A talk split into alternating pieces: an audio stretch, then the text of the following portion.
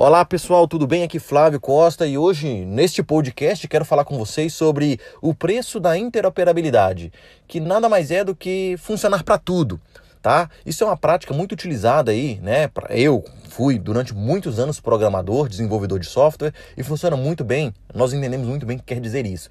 É, há muito tempo atrás, quando você desenvolvia um software, aquele software ele, ele funcionava com aquela arquitetura.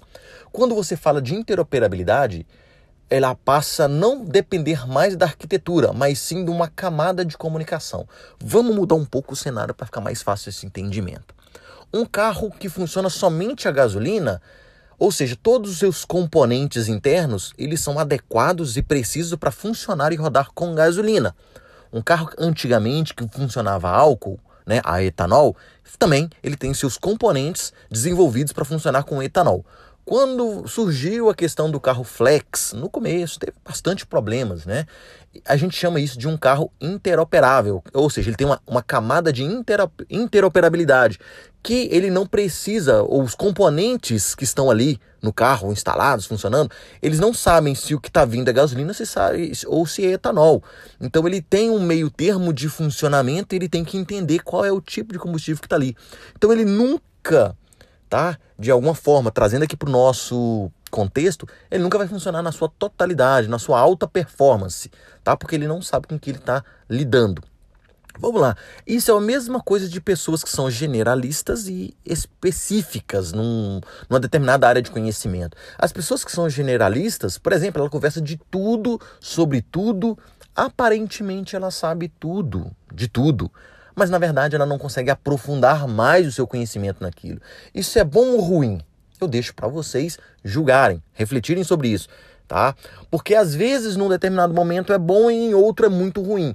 Então aquela pessoa que tem um conhecimento mais específico numa determinada área, ela consegue aprofundar e dar detalhes daquele conhecimento que ela tem. Já o generalista não, ele conhece raso, né? Aquela área de conhecimento dele é rasa.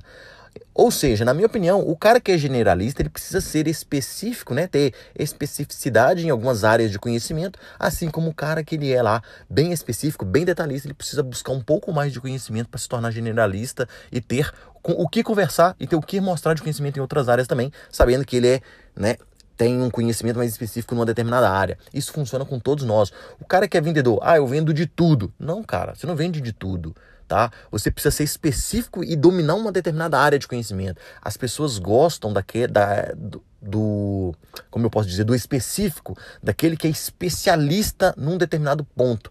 Né? Eu já disse isso em outros podcasts, né? no, em questão, por exemplo, você vai num, num médico e precisa resolver alguma questão muito detalhada no seu joelho. Você quer o quê? Um médico que ele é mais é, generalista ou um médico que é especializado e específico naquela área de conhecimento da dor que você tem no joelho? Entendeu? É bem isso. Então, para vocês, a dica é: sejam específicos, mas também sejam generalistas, ou seja, busquem conhecimentos diversos em, em todas as áreas que, que te agrupa em num, num, campo de conhecimento, mas tenha especificidade em alguma ou algumas pequenas áreas de conhecimento, que isso que vai te dar o, o up na sua carreira. Tá legal? Um grande abraço a todos e vejo vocês no nosso próximo podcast, pessoal. Um abraço!